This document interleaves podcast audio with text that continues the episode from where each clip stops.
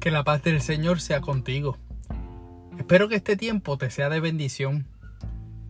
He sentido en mi corazón que lo que te compartí la semana pasada debemos mirarlo de diferentes ángulos a manera de darle continuidad.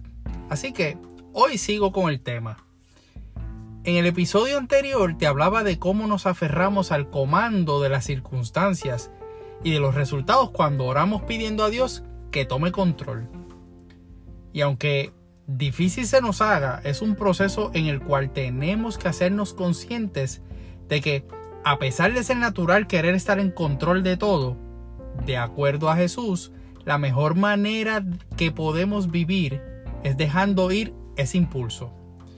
Físicamente y espiritualmente, tener manos abiertas a ceder ese control nos puede ayudar a poder recibir bendición, así como también podemos entregarle al Señor aquellas cosas que sabemos que necesitamos cederlas porque no nos hace bien. Cuando decidimos vivir en confianza a Dios y finalmente cedemos nuestro control, no sabremos cuál va a ser el resultado.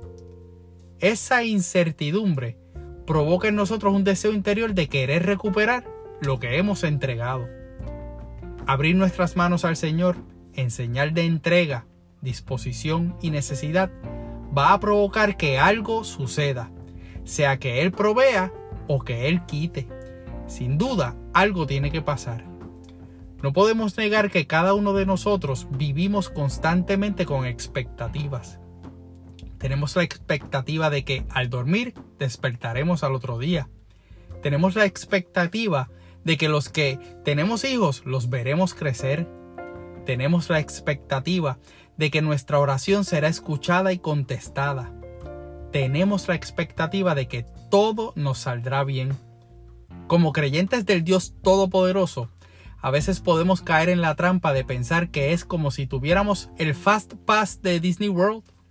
Si alguna vez has estado en ese lugar o conoces personas que han tenido esa oportunidad, ese Fast Pass es una manera que le permite a aquellos visitantes del reino mágico de disfrutar el privilegio de no tener que hacer filas y tienen acceso a la atracción que desean en una hora específica sin complicaciones mayores. A veces pensamos que con ser creyentes es suficiente para no hacer filas en el momento de recibir bendiciones, tener oraciones contestadas el día y la hora en el que las necesitamos eso nos hace perder de perspectiva cuáles son los planes y los propósitos de Dios con las cosas que nos suceden y que no queremos estar envueltos en ellas porque estamos muy pendientes a nuestra necesidad. Hasta perdemos la oportunidad de deleitarnos en el Señor antes de que Él conteste la petición de nuestro corazón. Queremos la petición para luego entonces gozarnos en Él. En multiplicación, el orden de los factores no altera el resultado, pero en nuestra vida espiritual no necesariamente es así. Por eso el salmista nos dice en el Salmo 37:4, deleítate a sí mismo en Jehová y Él concederá las peticiones de tu corazón. Cuando tenemos nuestras manos en los bolsillos o estamos de brazos cruzados, espiritualmente hablando, perdemos la oportunidad de presentarnos delante de Dios con lo que tenemos con lo que somos y decirle, Señor, esto es lo que tengo, pero estoy dispuesto a aceptar lo que proveerás y lo que quitarás. Presentarnos delante de Él con manos abiertas permite entonces que podamos descubrir que los propósitos del Padre son mayores y mejores de lo que jamás pensamos, incluso de los propósitos y planes que ya teníamos previamente. Tener nuestras manos abiertas se convierte en un acto de plena confianza en Él. Es como decirle, heme aquí, envíame a mí, como dice Isaías en el capítulo 6, verso 8. O decirle, yo confío en tu grande amor. Mi corazón se alegra en tu salvación, como dice el Salmo 13 en el versículo 5.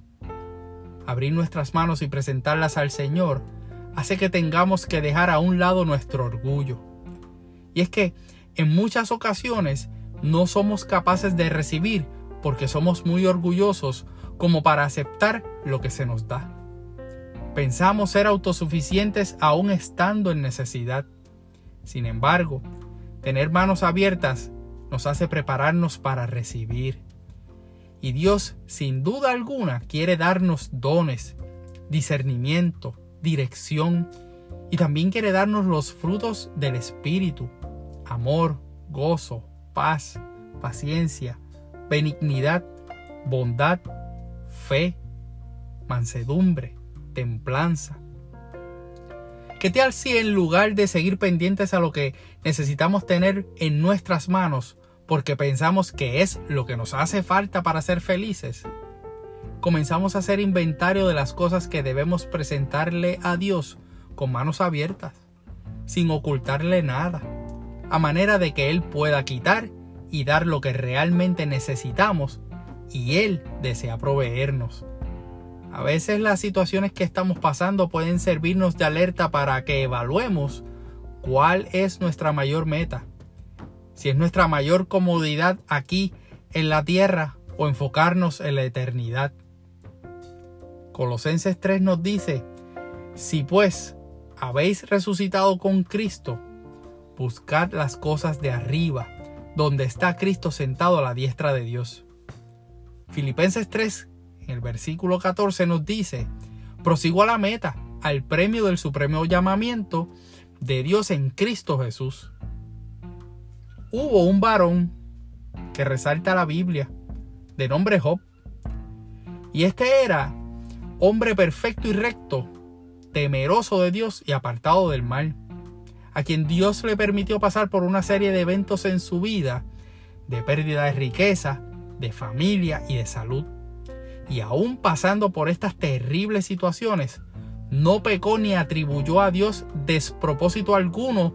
Así lo dice la Biblia en el libro que lleva ese mismo nombre, en el capítulo 1, en el versículo 22. Este hombre pudo abrir sus manos y ver cómo Dios le dio y le quitó.